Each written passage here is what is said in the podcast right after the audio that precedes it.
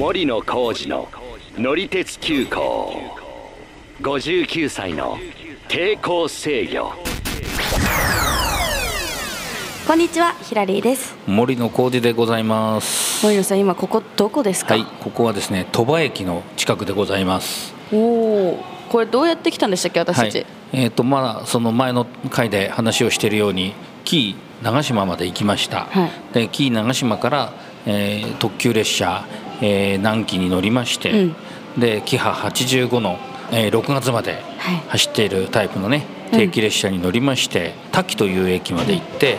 で滝から今度は三宮線というのに乗り換えて、うん、快速三重というキハ75という車両に乗って、はい、はい、伊勢市や二見の浦を通って先ほど鳥羽駅に着いたとい。うことなんですね。はい、そうですね。どうでしたか？キハ85とキハ75あでもそのあれはそのエンジンの音っていうんですかね、うん、結構音が割とするなと思って、うん、私結構ロードバイク乗ってるんですけど、うん私はロードバイクがうるさい方が好きなんですよ、うん、だからそういうのが好きな人はめっちゃ刺さるんだろうなって思いながら乗ってました。ちょっと今初めて聞いたロードバイクとそのディーゼルカーの相関関係みたいなのは？うるさいのがいいんですよね。カチャカチャカチャカチャって。まああの僕らもね、うん、ちょっとああいうディーゼルカーとか特にその勾配に、えー、かかった時にエンジンがわーっとこうね、うんうんうん、音が出てくるのは嫌いじゃないです。嫌いじゃないですけど、ね。うん、はい。まあ、でもやっぱりあの静かでね、えー、まあ、早いっていうのもそれもそれでいい。そうですね、うん、そんな感じなんですけど、うん。はい、まあ、そのキハ85から75に乗り換えて鳥羽駅に来ました、でこの鳥羽駅はですね JR の路線はまあ三宮線というやつなんですけども、はい、えー、これは非常に歴史のある路線で、うん、えーとね、1911年に鳥羽駅まで全部開通してると。だから明治のうちに全部開通したんですよさっきの乗ったねあの紀勢本線は昭和34年だから、まあ、いわゆる戦後になってから開通したんですけど、うんね、こちらはですねうちのおじいちゃんが生まれた直後ぐらいですね。お,、まあ、おじいちゃんもあのだいぶ前に亡くなったんですけど、はい、えー、明治です。明治。明治44年。まあ、もっと遡ると、うん、最初のその亀山駅から津駅までっていう、うん、一番最初に開業した区間は、えー、明治24年1891年ということなんですけどね。でさっきあの駅のホーム降りて歩いてみたと思うんですけど、うん、結構広かったでしょ？立派だったでしょ？そうですね。本当に広かったしなんかその周りの景色とかも、周りがなななんいい意味で何もないっていうか。まあそうですね。JR 側はあんまりないかもしれないね、うん、あのまあ、ちょっと歩くとあのサザエをね焼いて食べさせてくれるお店とかそういうのはあるんですけど、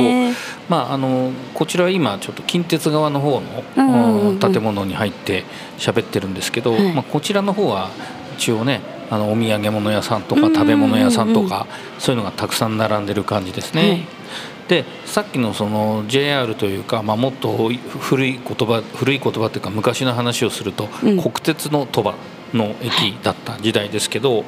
えー、まあ戦前から昭和40年代の前半ぐらいかな僕が生まれたぐらいまではですね、うん、東京とか名古屋から直通の急行列車が走ってきてたんですね。まあ、名古屋からはね、今も快速三重号というのがあって、まあ、僕らが乗ってきたのは名古屋始発で、まあ、今はちょっと滝から乗ったんですけどもともとはね名古屋から1本で来られるんですが、で夜行急行がね東京から名古屋。で名古屋で、えー、その別のところに行くやつを切り離したりとか、まあ、あるいはそのさっきの滝の駅で紀勢線に行くやつとえー、こちらの三宮線に行くのがまあ切り離されたりとかそういう時代もあったんですよ。うん。うんうんでも東京からね、うん、その夜行でも出てるのめっちゃ便利そうですけどね、うん、なまあ、なくなっちゃったんですよね。まあそうですね。ね。まああのもうね今や列車だったらね夜行で来なくても新幹線で名古屋まで来てっていうとまあもう一つはちょっと後からまたいろいろ話をしようとは思ってますけども、はい、まあ、近鉄の路線がね昭和40年代前あの半ばぐらいからだいぶちょっと変わってきたっていうのもあって、うん、東京やあの関西から来るのはまあ、正直そちらの方が便利になったという事情もあるんですけどなるほどね、うん、でもそうは言っても1986年だから僕は大学生だったのかな大学生ぐらいの時に、一応まだその頃は京都に行く急行列車があったんですよ。ああの三宮線経由で、うんね、関西本線草津線って、まあ、ちょっと地図を見ないと分かんないだろうけどあのまあ、琵琶湖の方に抜けるようなルートで。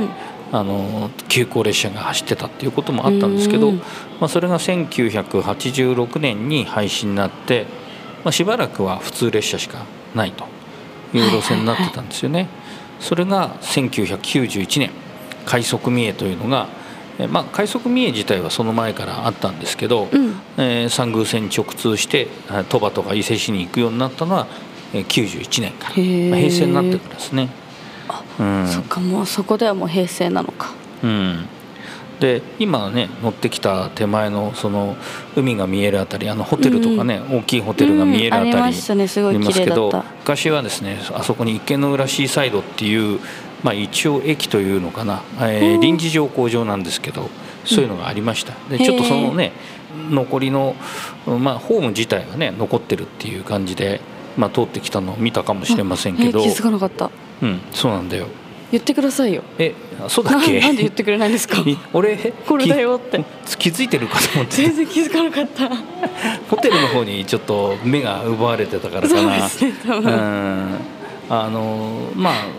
そうですね。割に最近まであったのかな。ちょっとね。そうなんだ。ちょっと怪しいんですけどなぜかというとですね、はい、えー、最近あんまり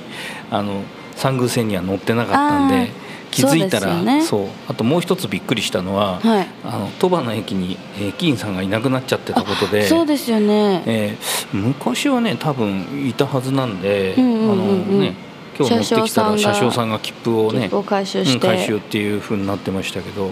えー、池の浦シーサイドそう池の浦シーサイドね、うん、えー、そういう駅もあったんですが一応ね公式にはね2020年の、ダイヤ改正でなくなってるということですが、まあ、実際夏しかあの開業してなかったんで、うん、2018年からはまあ営業してなかったですね、うん、そっか。じゃあ本当に最近ですね。5年くらい？ここ？5年前、うん、そうですね、うん、なんかまあ実際には海水浴場のために作った駅なんですけどまあ、それはねちょっとあの離れたとこまで行かないとダメだったっていう感じですね。まあ、車両自体は、えー、と今の三宮線はさっき乗ってきた、うん、えー、キハ75っていうあの快速三重っていうのと、うんうん、キハ25っていう、まあ、割合新しい形のディーゼルカーが普通列車として走ってるという、まあ、パターンとしては快速普通快速普通ってこうね、うん。うん、走ってる感じなんですけど、感じで。うん、割合名古屋からも近いんで、うん、僕もその名古屋に住んでしばらくの間は何かっていうと来てたんですけど。あそうなんですね、うん、まあ、僕がまあ住み始めたのは1996年なんで、まあ、まだ快速三重とかもねできてすぐだったし金波75も、ね、あの本当新型車両っていう感じでね走ってた時代だったんで。あのなんかそう思ってたんですけどしばらく乗ってないうちにだいぶベテラン感が 増したかなっていう感じで。まあねさっきも言ったようにキハ85の方はあの特急列車の方は、うん、まあちょっとまた新型になるっていうことなんですけど、うんうんうん、もしかするとまあいずれね快速もまた違う車両になるのかもしれませんね。でちなみにねねキハ85は定期列車としては三宮線に入ったことはないんですけど、うん、昔はあの鳥羽から紀伊勝浦の臨時の特急列車があって、うん、それでキハ85が使われたっていうこともあったそうなんですね。へまあ、なんで結構三宮線とさっき乗ってきた紀勢本線って、うん、まあ、つながりがあるというか、まあ、一体的にこう、まあ、乗るルートでもあったっていう。まあ、今もねちょっとその乗り換えた時に意外に乗り換える人多いなと思ったんですけど。そうですよね。外国人の観光客の方とか多かったよね。多かったですね。皆さん伊勢で降りていって、うん、結構。多分ね熊野古道とか、うんうんうんうん、あっちの方行って、うん、今度は伊勢、はいはいはい、っていうルートは結構あると思うんで、うん、まあ、もしかするとねそういうルートでなんかまた新しい列車があってもいいななんてね、うんしかもまああの海とかね山とかすごい自然が豊かだから、まあ、そういうところでなんかこう美味しいものでも食べながらこう移動できるような、うん。そういうレストラン列車とかねああってもいいななんて思ったりすするんですけどはい。まあちょっとそんな夢をちょっとだけ抱きながら鳥羽駅に着きました。はい到着しました、まあ、なんで鳥羽駅の近くでなんか美味しいもんでも食べてちょっと行きますかね、そうですね。私個人的に赤服めっちゃ買っていきたいです。赤福そう。はい。大好きなんですよ。じゃあちょっと赤服とか買って名古屋まではどうやって帰りましょう？まあ、ここまではちょっと JR で来たんですけども、はい。今度はちょっと近鉄もね乗ってみようかなと思うんで、はい。えーピスタカーの特急券を予約してますんでぜひちょっとそれに乗っていきたいと思います。はい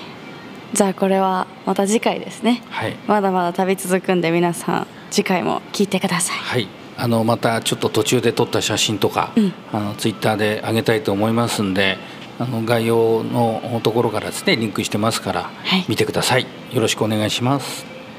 バイバーイ。ご乗車ありがとうございました